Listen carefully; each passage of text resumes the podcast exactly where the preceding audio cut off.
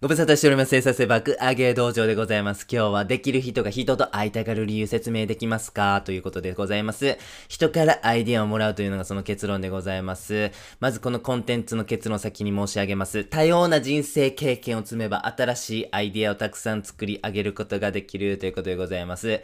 はい。そんなことを感じさせてくれる2つのエピソードから話を始めていきましょう。まずはネットフリックスの創業者、リード・ヘイスティングスさんのお話でございます。リードさんなんででございますが、なんとオフィスに自分の席ないそうなんでございますね。PC もあるけど触らへん日も多いということなんでございます。ご自身はですね、コンピューターサイエンスの学位、えーが、えー修士持ってるですね、優秀なエンジニアであるのにもかかわらず、PC 触らへん日もあると。何してるか、人と会うんですね。なぜか、アイディアをもらうためでございます。リードさんご自身は優秀なエンジニアであるのにもかかわらず、人と会うということを最優先にしているんです。アイディアをもらうためでございます。ここまでの結論です。人と会うことでアイディアの数が増えるということでございます。二つ目、レゴのお話でございますね。ちょっとイメージしてみてください。あなたが持っているレゴの数3つやったらどうでしょうか？つべる、作れるものってね、ほぼないと思うんですよ。でもね、レゴの数が1000ピース持っている人であればね、いろんな種類のもの作れるし、すごいクオリティのものも作れるというふうに思うんです。ここでレゴと申しますのは、アイディアというふうに置き換えてくださいね。アイディアが少なかったら、もちろん作れる数も少ないし、しょうもないものしか作れない。これは当たり前ですよね。アイディアがたくさんあれば作れる種類多いし、素晴らしいものが作れる。レゴの種類がたくさんあれば、レゴのピースがたくさんあれば、ええもん作れる。すごいしたくさんの種類作れる。レゴのピースの数が少なければ作れるものはほぼない。そしてしょうもないしか、ものしか作れない。ということことなんでございます。ということで、アイディアなんですね。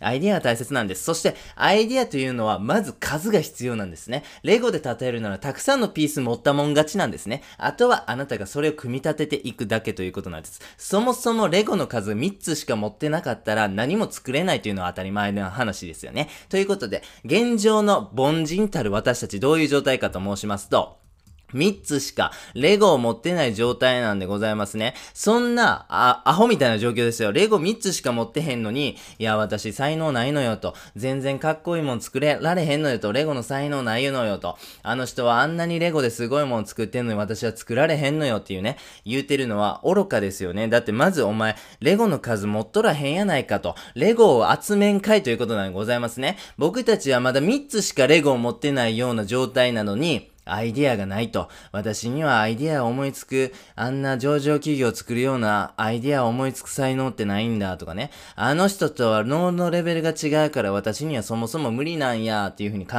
えがちなんでございますが、それは大きな間違いでございます。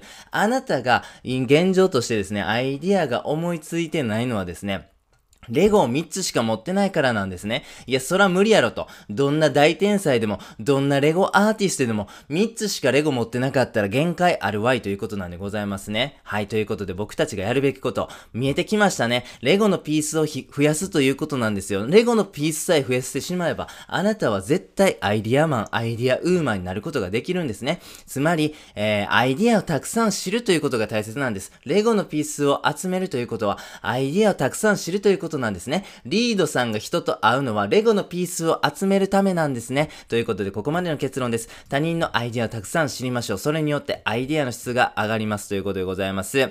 じゃあ繰り返しになりますけども、ちょっとね、できる人がね、人と会いたがる理由をね、まず最初にご提示させていただきましたが、もちろんですね、もうお分かりですよね。人からアイディアをもらうためですよね。アイディアとアイディアの源になる人生経験を積むべきなんですよ。そしてですね、あの、3つのレゴですげえもんを作ろうとする無謀なチャレンジをするんじゃなくて、まずはたくさんレゴを集めようと。たくさんレゴが集まった後にそれをいろいろ組み合わせて作ろうぜと。それが絶対成功しますからね。ということなんでございます。じゃあ、レゴを集めるとかさ、ちょっと抽象的すぎひんか、お前とふざけんなと。じゃあ、具体的に何したらええねんというお話になってまいりますんでね。そこもちょっと踏み込んで考えてみましょう。まず一つ目ですね。人と会って話す習慣をつけましょうということでございます。リードさんをはじめですね、優秀なアイディアマン、経営経営者という方、できる人たちっていうのはですね、人と会いたがりますね。はい、えー、なんででしょうか？それはですね、他の人が持っている異なる人生経験を知りたいんですよ。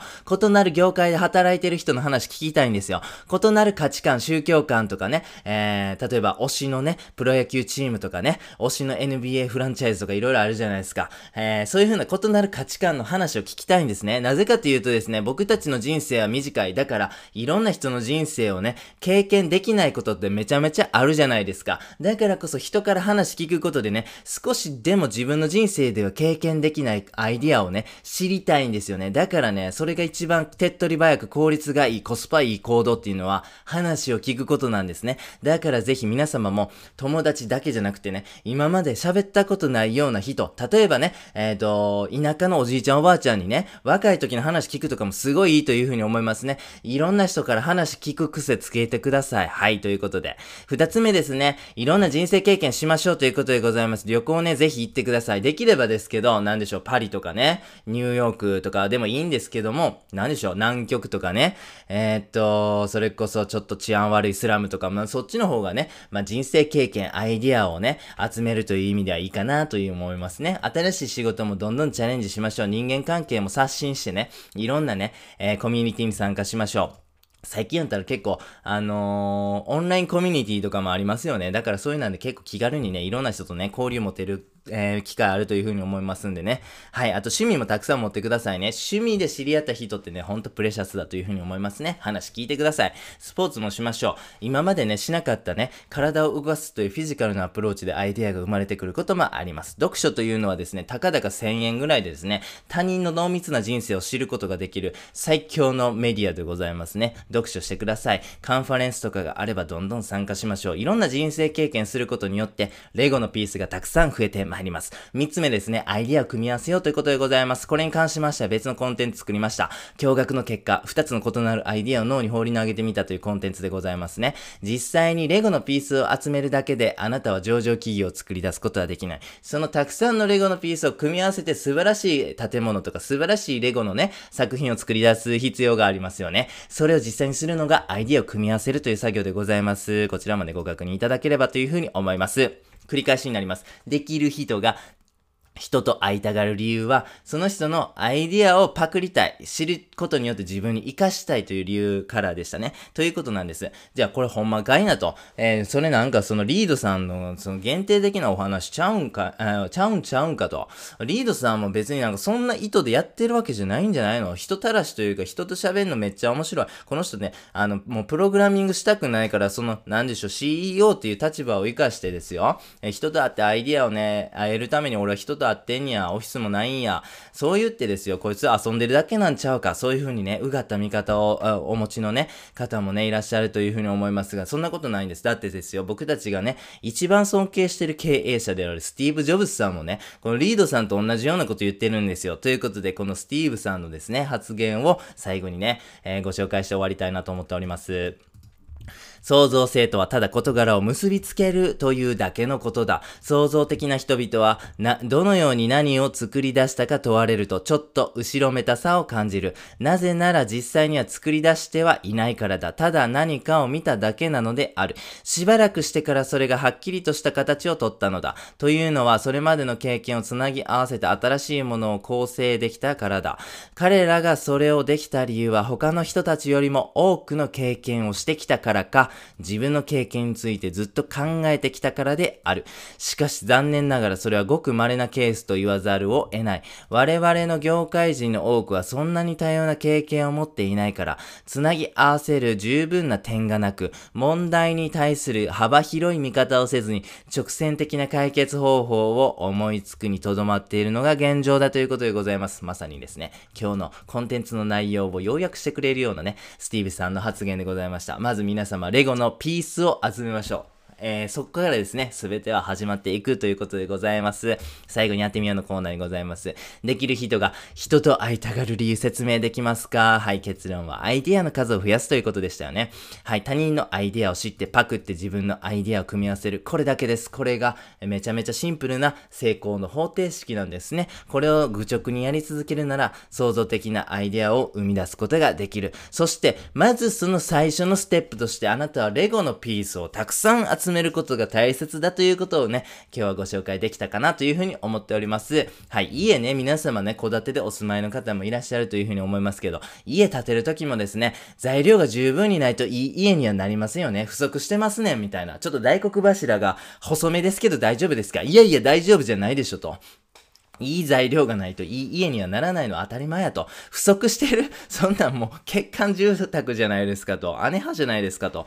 そういうことになってしまいますね。逆に言うと、いい材料が集まっていれば自然といい家になるというのも当たり前の話ですよね。だからまずはいいアイディア、いいレゴのピースを集めていきましょうということなんでございますね。偉人と言われる人たちいますよね。例えば、えー、エジソンさんとかね、すごいアイディアマンとして発明王として有名でございます。はい。えーアインシュタインさんさん、すごいね、あの、相対性理論とか様々なね、発明でね、僕たちの人類の進歩というものに貢献してくれました。スティーブ・ジョブズさん。もうね、ほんと iPhone とかね、Mac ユーザー多いですよね。世界のクリエイティビティの礎となっている、えー、ね、デバイスを作ってくれた素晴らしい方でございます。じゃあ、彼らには共通することはないのか？あります。これはですね、アイデアの数を増やして、知って、そしてそれを組み合わせて、世に提供しただけなんですね。それをやっただけなんでございます。はい。僕たちはもう方程式は知りましたね。成功のやり方、パターンというものはもう知りましたよね。あとは数打つだけなんですよ。あとはそれを愚直に繰り返していくだけなんですね。そしたら、半年後かわかりませんし、3日後かわかりませんし、30年後かわかりませんけど、いつか当たるんですね。だからやってください。人と会ってください。いろんなアイディアを知ってください。いろんな人生経験してください。それを常に考え続けて、組み合わせるだけ。そのうちにあなたは、あ、これやばいなと。これめちゃめちゃ便利やなと。これ展開したらめっちゃ使ってもらえるな。これは人の、えー、困ったを助けることができるな。そんなアイディアデアにいつか出会うと思うんですね。そしたらあなたは第2のスティーブ・ジョブズになれるということでございますね。ぜひ皆様実践してください。本日は以上です。ありがとうございました。